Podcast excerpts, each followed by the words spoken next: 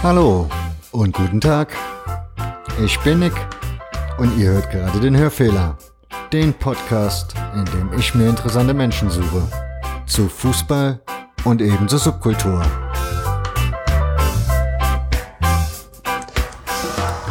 Herzlich willkommen zum Hörfehler Ausgabe 19. Nachdem ich ja letztens schon mal einen blauen zu Gast hatte, habe ich heute einen roten zu Gast. Und nein, wir reden nicht über den Fußball in München, sondern wir reden über den Fußball in Hannover. Hallo Florian. Ja, hallo. Du bist 96-Fan. Ganz genau. Wie wird man denn 96-Fan? Ich nehme mal an, du kommst ursprünglich aus Hannover. Nee, gar nicht. Ich komme aus Peine. Und da gibt es halt nur zwei Optionen. Entweder man ist Hannover-Fan oder Braunschweig-Fan. Und ich habe mich halt für 96 entschieden. Wie weit ist Peine da weg? Oder liegt das dann zentral, also mitten zwischen? Das liegt, das liegt äh, fast genau dazwischen, wobei es näher an Braunschweig ist. Also Ah. 40 Kilometer von Hannover entfernt und 25 von Braunschweig. Und die Stadt ist sehr geteilt. Und was hat für dich den Ausschlag gegeben, dass du zu Hannover 96 gehst? Oder gegangen bist?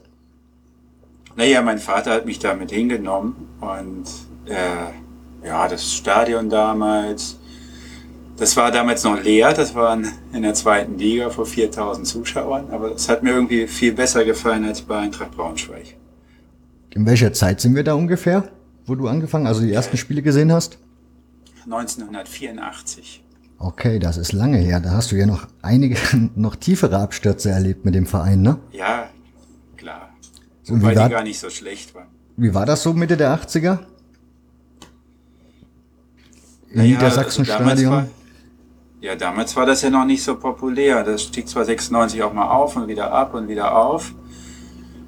Aber ich fand das halt ganz schön und war, war halt für mich als Kind immer sehr aufregend und später als Jugendlicher. Ähm, ja, damals war der Fußball halt noch nicht so sehr kommerzialisiert. Und man hat immer in, in die Fankurve reingeguckt, wo ich damals noch nicht stand.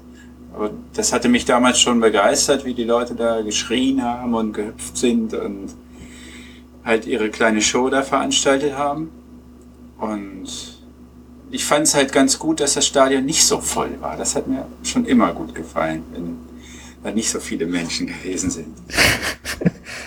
Ähm, ist da der Fanblock auch schon da gewesen, wo er heute ist im Niedersachsenstadion? Nee, das sah damals ja noch ganz anders aus. Ähm, damals war der Fanblock der H31, bevölkert von so typischen Kuttenträgern. Und wir standen äh, oft unten in der, im Block B. Das war ein überdachter, äh, unüberdachter Stehplatzblock. Und da war halt ein sehr bunt gemischtes Publikum, was weiß ich, Studenten, Rentner, Familien, ähm, ja, alle, die nicht in den Fanblock wollten, weil das da vielleicht ein bisschen zu asozial war. Ja, es, man war Wind und Wetter halt ausgelegen. Man musste, man musste sich warm anziehen, wenn es sehr ge geschneit hat. Und man brauchte eine Regenjacke, wenn es gegossen hat. Also, Was waren da so die Zuschauerzahlen in der Regel?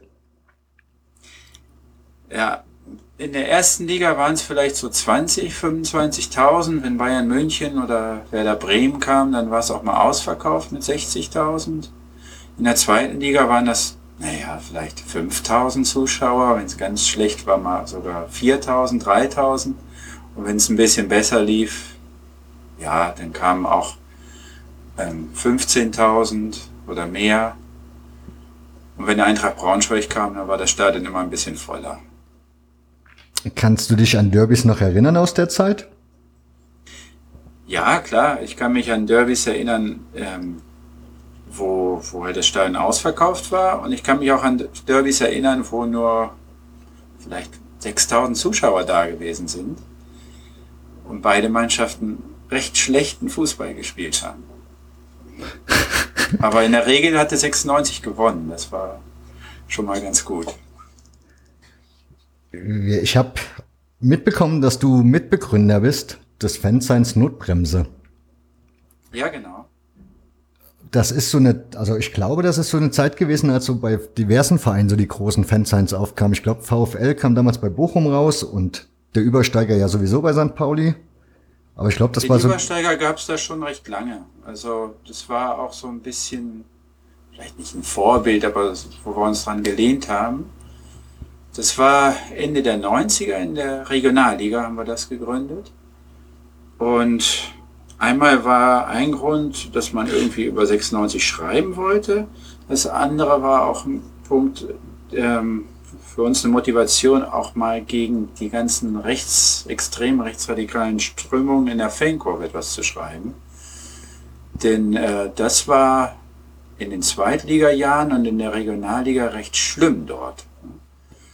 Also ich. So konnten wir, hm? ja, so konnten wir mit der Notbremse sowas wie ein Sprachrohr auch machen, das sich gegen diese ganzen Neonazis und anderen Rechtsradikalen gewehrt hat. Man hat ja damals, also ich habe noch in Erinnerung, das müsste auch die Regionalliga gewesen sein. War das Pokalspiel oder Relegationsspiel gegen Energie Cottbus, wo es die, wo es das Tamtam -Tam gab? Relegation. Ja, das war das Relegationsspiel, was 96 dann leider verloren hat. Genau. Und das war so die Zeit, wo ihr dann das Gefühl hattet, ihr müsst da mit dem Fenster was bewegen? Ja, wir hatten davor schon angefangen und ähm, ja, ich meine, klar, damals in Cottbus, das war natürlich schon sehr extrem, wie das Cottbuser Publikum halt auch unsere Spieler da beschimpft hat. Aber äh, bei uns in der Fankurve sah es jetzt nicht unbedingt viel besser aus. Da waren auch noch so richtige, ja, so Springerstiefel-Nazis manchmal unterwegs und ähm, irgendwie hatten wir so die Meinung, dass wir uns dagegen wehren müssten und vielleicht auch für alle die, die was dagegen hatten, halt einen Anlaufpunkt äh, bilden konnten. Ja, dass sie wussten, okay, da sind Leute, die, die äh, stört das, die erheben jetzt auch mal ihre Stimme und ja, dadurch konnten wir vielleicht anfangen, eine Selbstreinigung in der Kurve ähm, zu begründen. Naja, und dann war es halt auch für uns, wir wollten halt auch vor allem halt Berichte aus Fansicht und kritische Meinungen zu, der, zu den Entwicklungen im Verein äußern können und ja, über Auswärtsfahrten schreiben, was so typischer Fanzine-Inhalt ist. Ne, ich wollte gerade sagen, da hat sich der Fanzine-Inhalt ja so ein bisschen geändert gehabt zu der Zeit. Bis dahin waren es ja eher so die Spielberichtshefte, wo du dann immer so die Spielberichte nur drin hattest. Und dann waren es auf einmal eher so mehr die Themen, ne, die da aufgemacht wurden.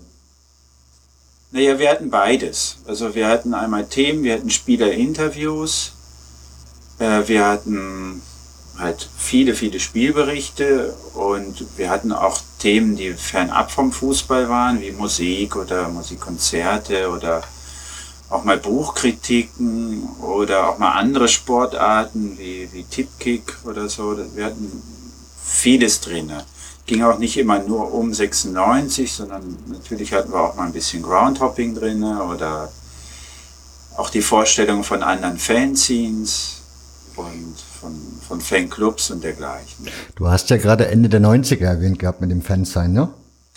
Genau. Das ist so die Zeit, wo ja dann auch die Ultrawelle losging. Und die war ja auch in Hannover, genau. glaube ich, relativ aktiv schon zu der Zeit. Ja, das fing da gerade so an. So das äh, das fing gerade so an, ich glaube, mit dem Komplott Hannoverer. Mhm. Okay.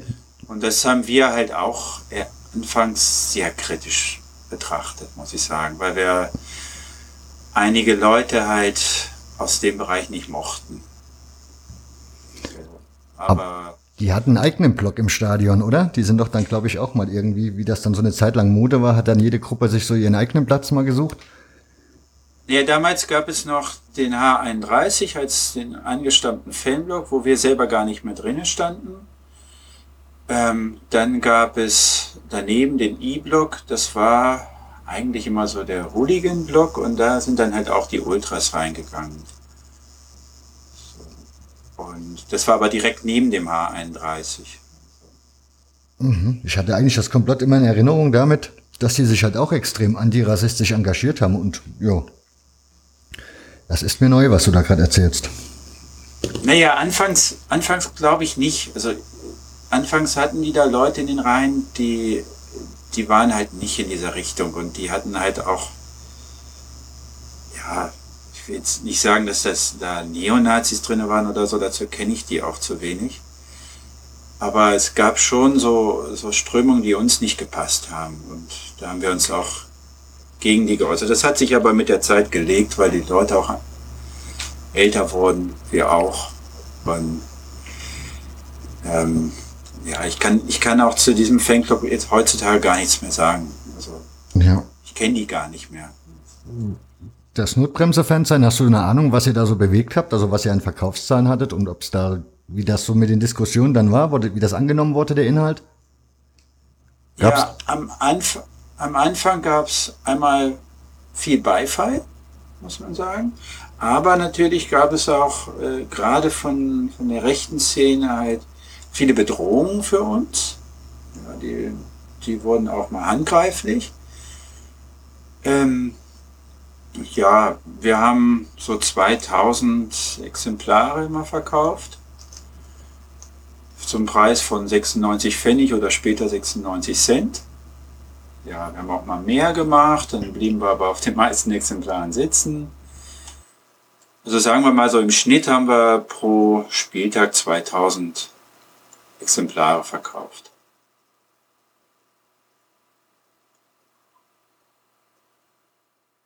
Was eine Menge ist zu der Zeit. Ja, ja, das war schon ganz gut. Also doch, das, das lief eigentlich. Ich meine, es, wir brauchten immer Helfer und je mehr Helfer, desto mehr Ausgaben konnten wir verkaufen. Wann kam denn der? Dann, ja. Ja, mit den Einnahmen haben wir halt die neuen Ausgaben finanziert. Also verdient haben wir daran nichts. Wann kam denn der Kind ins Boot bei Hannover 96? Der war in der Regionalliga schon und der ähm, hatte uns anfangs auch unterstützt, muss ich sagen. Also er hat uns auch mal ein Interview gegeben zu so einer kindtypischen Ar Arbeitszeit, so Donnerstagabends um 23 Uhr. Der ist ja Workaholic, der Mann. Ja. Und äh, anfangs stand man dem eigentlich auch wohlgesonnen gegenüber. Wir hatten mit ihm überhaupt keine Probleme. So. Hm.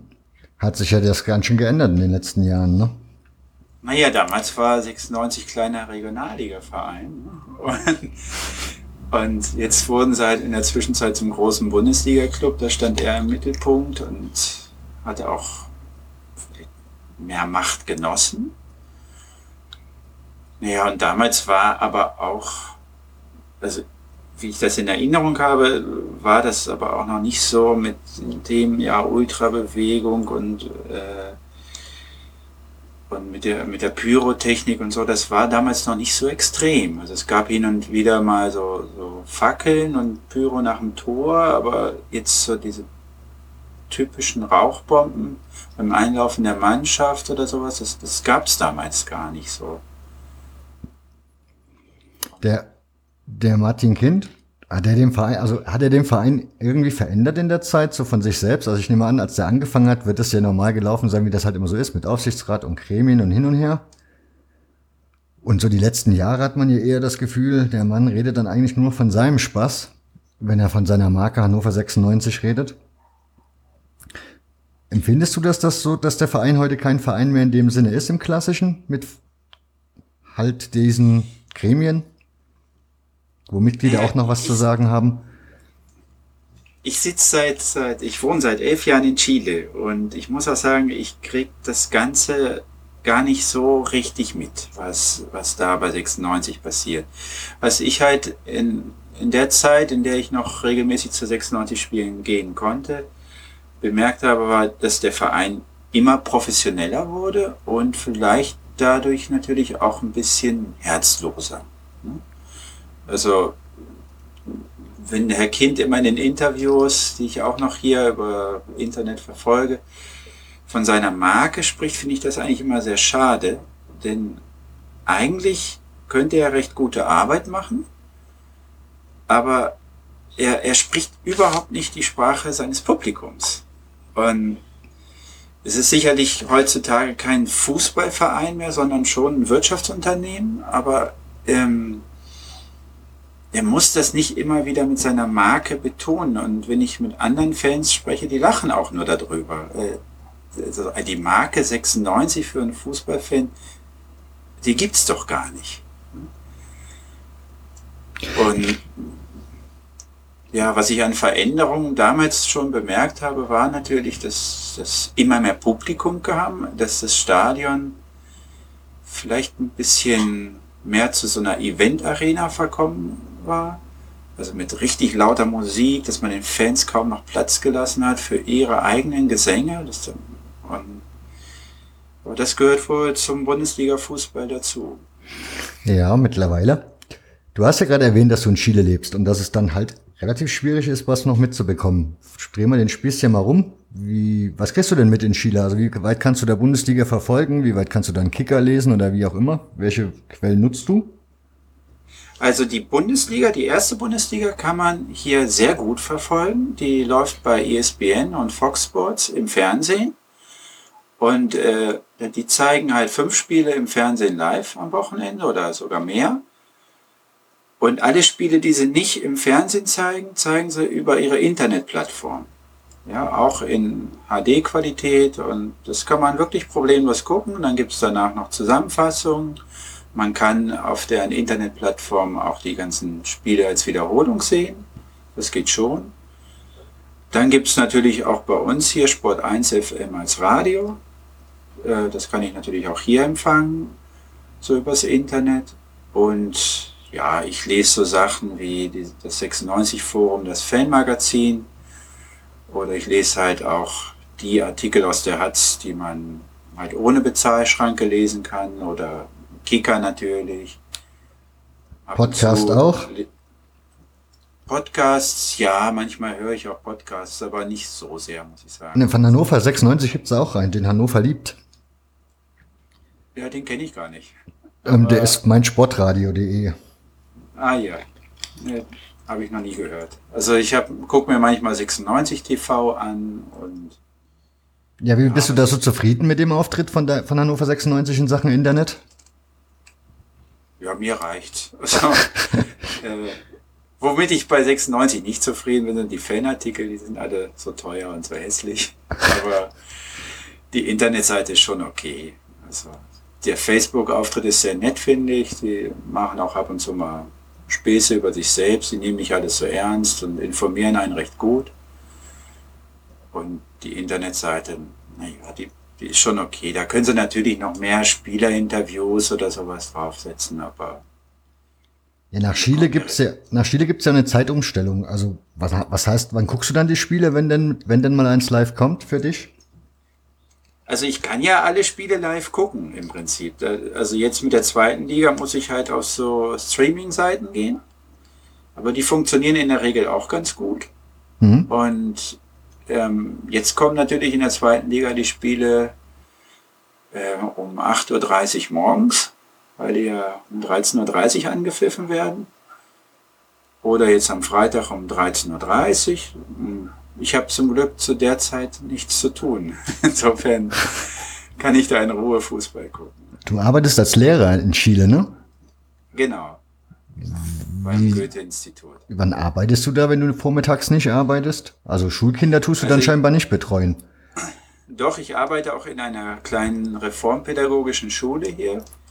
Aber da arbeite ich um die Mittagszeit und im, im Goethe-Zentrum hier in Konzeption arbeite ich abends. Und dann halt Samstagvormittags um 10 bis 1 arbeite ich noch. Da muss ich halt, das war halt für mich in der Bundesliga immer unpraktisch. Da musste ich die Spiele dann heimlich über den Ticker verfolgen. Man konnte sie ja nicht sehen. Aber das wussten meine Schüler auch. Wir haben ja zwischendurch immer, die haben zwischendurch immer dann gefragt, na, wie steht's denn? So. Ähm, ja, warst du dann nur deutsche Schüler oder ist das? Nee, ich habe, äh, ich unterrichte Deutsch, ja, Deutsch als Fremdsprache. Okay. So, das sind alles eigentlich Chilenen. Ab und zu mal Peruaner, Argentinier, aber. Ja, ich glaube, wir müssen da mal ein bisschen genauer rein. Wo wohnst oder wo lebst du denn in Chile? Ich lebe in Concepción. Das ist äh, ja weiter südlich als Santiago. Also wenn man die chilenische Karte sich anguckt, ist Santiago genau in der Mitte und wir leben 500 Kilometer weiter südlich. Mhm. Das ist, wir haben als Nachbarstadt, äh, als Nachbarstadt haben wir Talcahuano, das ist ein, ein Seehafen. Und ja, Concepción ist die zweitgrößte Stadt in Chile. Er wurde dadurch vielleicht bekannt, dass wir hier 2010 ein großes Erdbeben hatten. Aber ansonsten, ja, hier in, in Concepción gibt es sehr viele Deutsche, also eingesessene deutsche Einwanderer oder neue deutsche Einwanderer wie mich. Ich wollte gerade sagen, ich hatte irgendwas notiert von wegen, dass irgendwie letztes Jahrhundert nach Osorno ziemlich viele Deutsche wohl ausgereist sind oder eingewandert sind. Ja, da, da leben sehr, sehr viele Deutsche, wobei diese Deutsch-Chilenen äh, nicht mit uns Deutschen vergleichbar sind. Also die leben doch in einer recht eigenen Welt, haben auch eine sehr altmodische Sprache, muss ich sagen. Ähm, haben auch eher so ein Deutschlandbild wie von Großmama. Also mhm. wir pflegen Traditionen, die es heute so in Deutschland gar nicht mehr gibt. Also für die Chilenen ist hier der deutsche Kuchen ganz toll zum Beispiel oder der Rollbraten. Und das wird halt von solchen Deutschen halt verbreitet. Mhm. Wie muss ich, also Chile ist ja ziemlich, also ziemlich verschieden. Da gibt's ja von Wüste ja. über Hochgebirge, gibt's da ja irgendwie alles. Wie ist es da bei dir, wo du lebst, von den klimatischen Bedingungen her? Ist das okay? Also ich finde unser Klima super, muss ich sagen. Es ist hier im Sommer warm, aber nie heiß. Ja, wir haben so im Sommer 25 bis 28 Grad. Mhm. Jetzt haben wir gerade Winter, äh, das heißt aber, es ist auch nicht besonders kalt. Hier sind so im Winter ja, 10 Grad, 15 Grad, auch mal 20 und nachts, ja, Gefriertemperaturen haben wir eigentlich auch nie. Es sind vielleicht nachts mal 5 Grad, vielleicht mal 2. Aber in der Regel braucht man eigentlich keine richtigen Winterklamotten. So ein, so ein Schal, das reicht. Und ähm, wenn man aus Konzeption rauskommt, dann wird es im Sommer richtig heiß. Und wenn man in die Berge fährt, liegt da auch Schnee. Das heißt, man hat eigentlich alles, was man möchte. Ja, ja, klar. Also man kann an einem Tag sozusagen Skifahren und am Meer sitzen. das geht von den Entfernungen schon an. Ja. Wie muss ich mir, ja, wie darf ich mir Chile vorstellen? Wie ist das Leben dort für dich? Also, ich kann mir das halt null ausmalen. Ja, ich habe am Anfang drei Jahre in Santiago gelebt. Mhm. Santiago ist eine riesige Stadt, da leben fast sieben Millionen Menschen inzwischen. Ähm, diese Stadt bietet natürlich alles und da merkt man auch den Begriff Boomtown, denn diese Stadt bewegt sich, diese Stadt äh, verändert sich ständig, wächst und wächst und wächst und ähm, hat auch in einigen Stadtteilen das Neueste vom Neuen und in anderen Stadtteilen fahren tatsächlich noch Pferdekutschen über die Straßen. Hier in Konzeption ist es eher so, ich würde mal das so vergleichen wie in so einer osteuropäischen Großstadt. Also wir haben eigentlich schon alles, was man braucht, aber es ist auch zum Teil ein bisschen gammelig. Wir haben ein schönes Fußballstadion, also das ist rundum überdacht. Das wurde für die Copa America gebaut und, oder umgebaut. Da passen 35.000 Zuschauer rein. Ähm, ja, hier in Konzeption ist eigentlich, das ist im Prinzip auch recht modern. Das, ja, hast du da ein Auto oder gibt's da Autos oder? Ganz viele Autos gibt's. Es gibt ganz viele Autos. Es gibt äh, ähm, ja, es gibt Busse. Also der Standard ist schon so ein bisschen vergleichbar, oder was? Ja, klar. Also hier in der Stadt ist der Standard auf jeden Fall mit Europa vergleichbar. Wenn man aus Konzeption raus, rausfährt aufs Land, dann wird es schon ein bisschen ärmer. Ähm, dann wird es auch schon ein bisschen rustikaler, aber jetzt in den Städten ist mit Europa eigentlich kein Unterschied. Wie geht's Chile als Land so im Moment wirtschaftlich? Ja, es, es, das ist sehr geteilt. Ne? Also Chile hängt von der Kupferindustrie ab oder jetzt bei uns ist es vor allem die Forstindustrie. Ähm, das Land ist für Lateinamerika schon reich, aber das, dieser Reichtum ist halt nur auf wenige Menschen verteilt. Ne? Und äh, die meisten Menschen haben schon eher so einen Lohn ja, von nicht mal 1000 Euro so für eine volle Stelle. Ähm, die Preise hier sind aber teurer als in Deutschland. Also die Supermärkte und Restaurants und all sowas, es ist teurer als in Deutschland. Okay. Du bist ja auch schon Fußball gucken gewesen in Santiago de Chile. Ja, genau. Ich war früher oft bei, also bei La Universidad de Chile und bei Colo Colo. Das sind die beiden, oder auch Católica. Das sind die drei größten Vereine in Chile. Hier in Konzeption haben wir auch einige Vereine, aber die spielen eher schlecht als recht. Und wie ist das da mit den Preisen? Ist das da genauso? Also Eintrittspreise? Nee, das, das geht. Also das geht. Da bezahlt man so etwa 6 Euro für die Eintrittskarte in der Kurve. Das sind immer auch alles Sitzplätze. Das geht schon. Da auf der Geraden bezahlt man etwa 15 Euro Eintritt. Und wie ist da so der Zuspruch? Also ist Chile ein Fußballland oder gibt es da noch andere Sportarten, die da sehr dominierend sind? Der Zuspruch ist sehr schlecht, muss ich sagen. Also bei Colo Colo und bei der Universidad de Chile, da kommen recht viele Zuschauer, aber immer so 20.000 oder weniger. Es sei denn, es ist Copa Libertadores, da werden die Stadien auch mal ausverkauft. Die Nationalmannschaft ist sehr beliebt. Klar, die sind jetzt natürlich auch äh, Südamerikameister. Ansonsten hier in den Regionen, da kommen nur ganz wenige Zuschauer. Da kommen vielleicht 3000 Zuschauer, mal 4000. Es sei denn, es kommen Colo Colo und La Universidad de Chile. Ähm, die, die Leute haben einmal kein Geld dafür, aber es liegt auch daran, dass wir hier so eine, so eine Regelung haben, die heißt Plan Estadio Seguro. Und da muss man halt seinen Ausweis beim Eingang vorzeigen. Man wird ständig kontrolliert, wenn La Universidad de Chile spielt oder Colo Colo, dann muss man seine Ta Karte Tage vorher schon kaufen und muss die fast beantragen. Ja, wenn man keinen Personalausweisnummer hat, kommt man gar nicht jetzt ins Stadion rein. Und äh, das, das nervt. Das hält die Leute auch vom, vom Stadionbesuch ab, muss ich sagen. Man wird eigentlich die ganze Zeit wie ein Verbrecher behandelt, obwohl es hier eigentlich kaum Ausschreitungen gibt. Ich wollte gerade fragen, ist denn der Anhang der beiden Vereine so berühmt berüchtigt?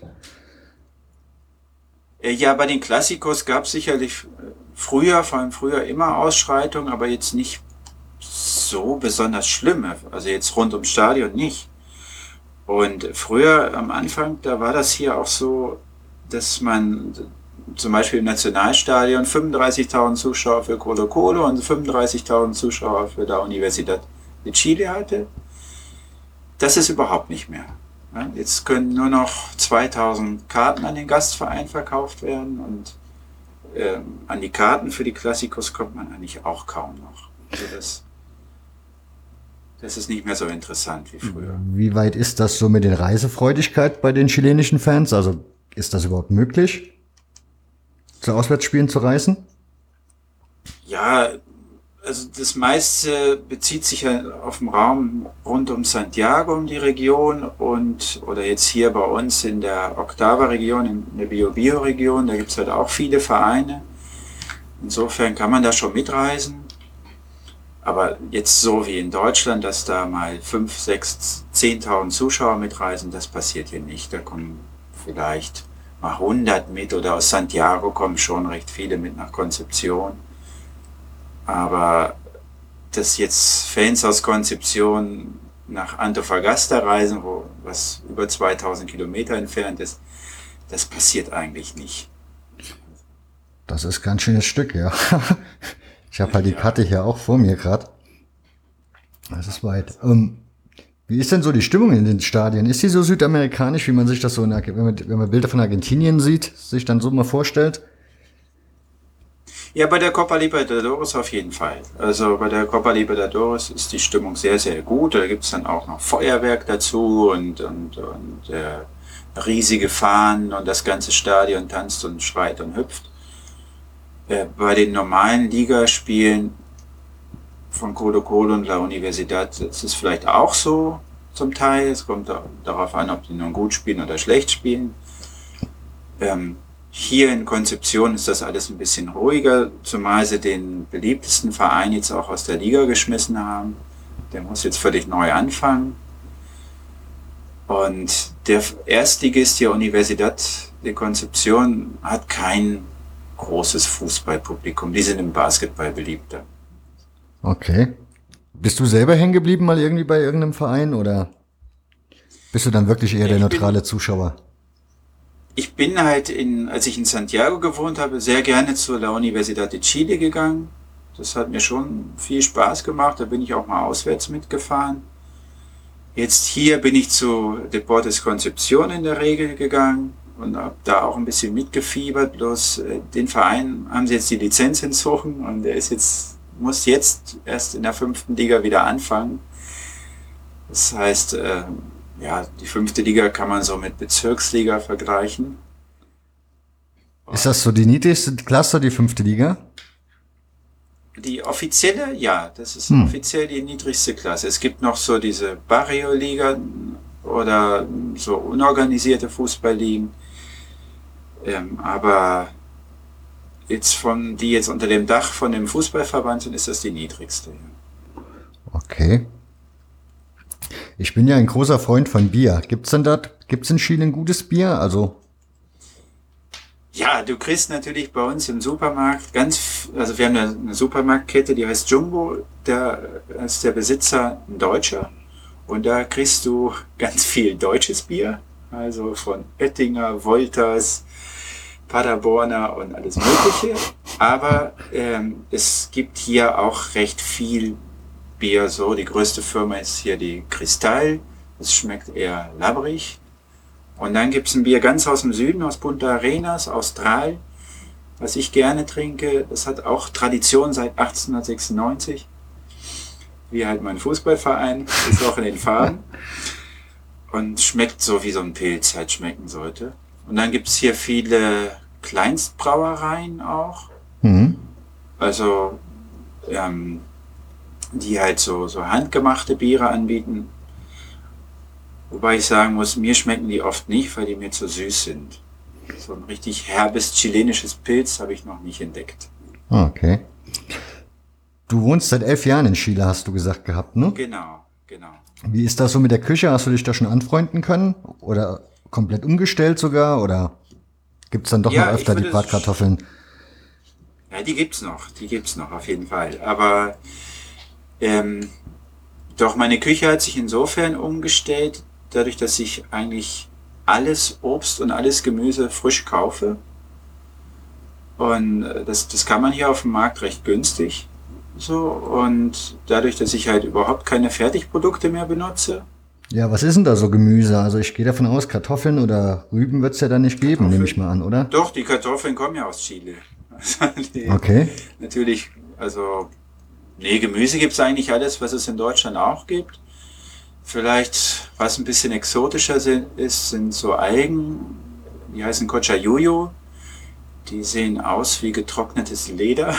Mhm. Sehen erstmal nicht so lecker aus, aber mit denen kann man ganz viel machen. Und ansonsten, ja, an Obst.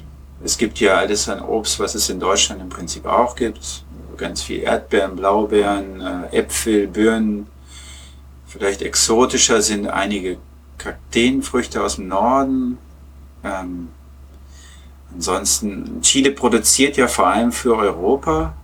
Insofern sind die Früchte auch dem europäischen Markt angemessen, die wir hier haben. Und ja, die Küche selber ist halt sehr fleischhaltig, aber ich bin Vegetarier. Okay. Insofern konnte ich mich da nicht so anpassen. Wo, wo, wo ich mich angepasst habe, ist halt, die Chilenen essen nicht so stark gewürzt wie die Deutschen und essen auch nicht so viele Soßen wie die Deutschen. Insofern ist vielleicht für den Deutschen meine Küche inzwischen etwas langweilig. Aber es ist halt alles äh, frisch zubereitet, ohne Fertigprodukte, ohne Soßen, ohne, ohne Pülverchen, sondern alles wirklich mit frischen Kräutern, mit frischem Obst und mit frischem Gemüse zubereitet. Wie ist so für dich so der Alltag, wenn du da so in die Schule gehst? Kannst du da mal so einen Tag beschreiben, wie du da so unterwegs bist? Naja, ich habe morgens in der Regel in der Schule Kleinstgruppen im, äh, das ist halt so eine reformpädagogische Schule, das heißt, die heißt die Mozartschule Konzeption. Die wurde von der Deutschen mal gegründet. Und das ist wirklich eine sehr kleine Schule. Da sind vom Kindergarten bis zur 12. Klasse insgesamt 120 Schüler momentan. Ähm, ich unterrichte dort Deutsch als Muttersprache. Das heißt, ähm, meine Schüler sind Schüler von Deutschen oder von Deutsch-Chilenen, die halt zu Hause auch Deutsch sprechen und schon Deutsch können. Und während ihre Mitschüler Deutsch als Fremdsprache haben, haben sie halt bei mir. Und das sind Kurse mit zwei, drei Schülern, die ich da habe. Mit denen arbeite ich halt mit, ja, mit Deutschbüchern aus Deutschland, die sie so in der Realschule haben oder so. Die müssen dann so richtig Grammatik machen, Diktate schreiben, Aufsätze schreiben. Aber das ist alles sehr familiär, dadurch, dass ich halt nur so zwei, drei Schüler habe. Später habe ich dann am Goethe-Zentrum Deutschkurse mit Deutsch als Fremdsprache, mit völligen Anfängern oder halt auch Fortgeschrittenen. Das sind meistens Studenten, die nach Deutschland wollen und ein Stipendium bekommen wollen und dazu das B2-Niveau, also sprich sehr fortgeschritten, haben wollen. Mhm. Und die müssen bei dir alle Hannoveraner Sportverein buchstabieren.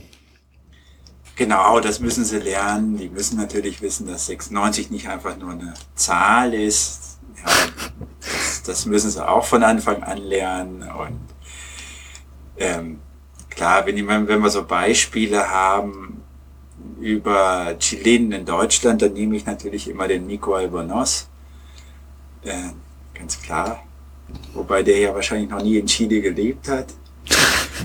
ähm, und klar, die müssen dann halt auch mal, wenn es in das Kapitel Sport geht, dann äh, müssen machen wir eine Tipprunde oder klar, die müssen dann auch wissen gehen, wegen 96 am Wochenende spielt und solche Sachen. Ja, hat die Bundesliga einen Stellenwert in Chile? Also wird die das überhaupt wahrgenommen? Ja, natürlich, durch Arturo Vidal allein. Also Arturo Vidal ist ja hier ein Megastar und äh, hier laufen sehr viele Menschen mit Bayern München Trikots rum. Oder als er noch bei Leverkusen war, gab es ja auch sehr, sehr viele Bayer Leverkusen Trikots. es gab auch mal 96 Trikots im Kaufhaus zu kaufen. Das war auch schön. Okay. Ähm, wie ist das so bei dir in der Stadt? Also bist du dann so in der deutschen Bubble drinne oder ist das, bist du da schon eher integriert sozusagen?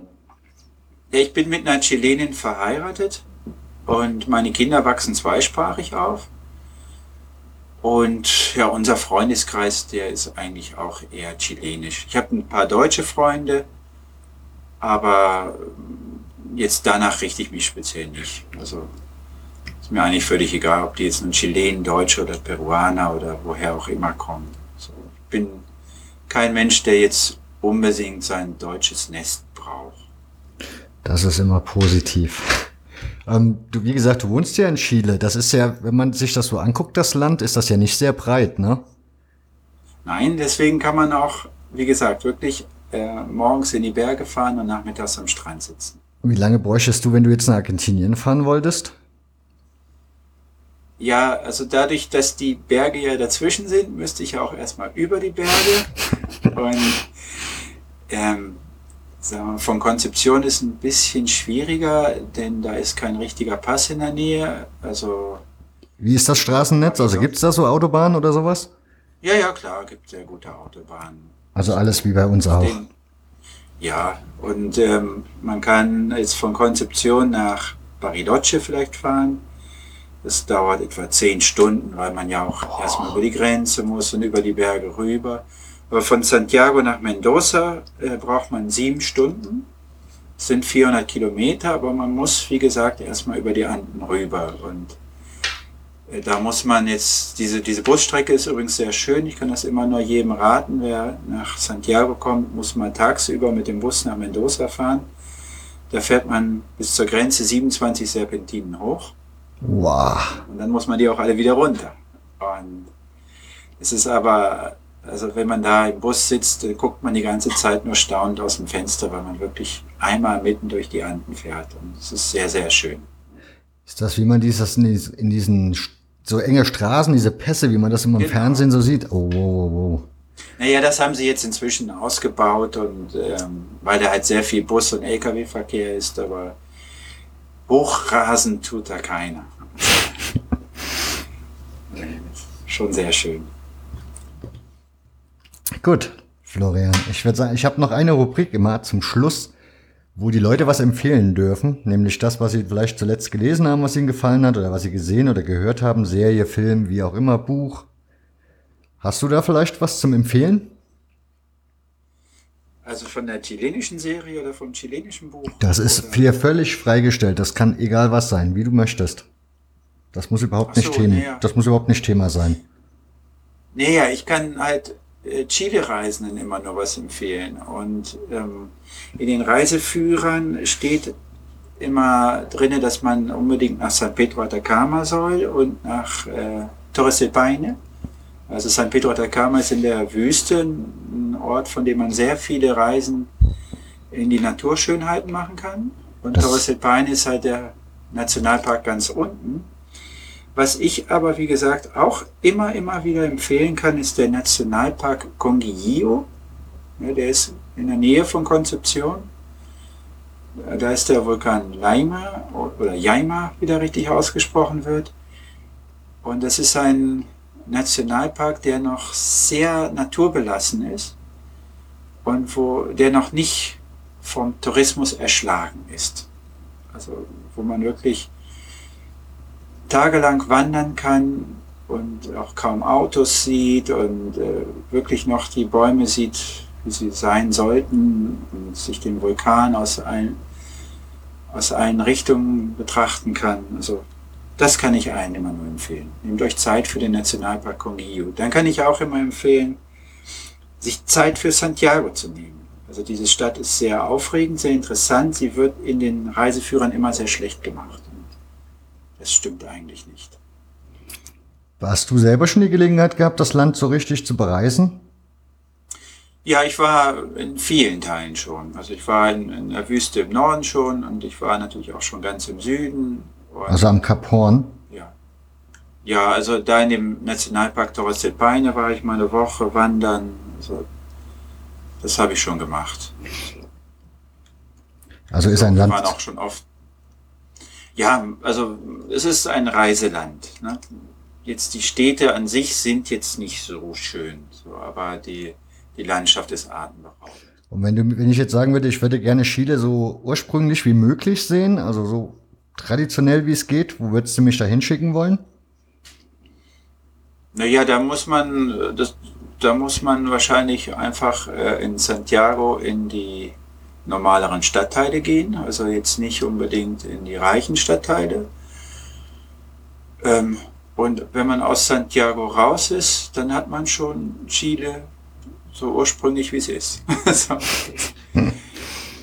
da braucht man gar nicht lange zu fahren.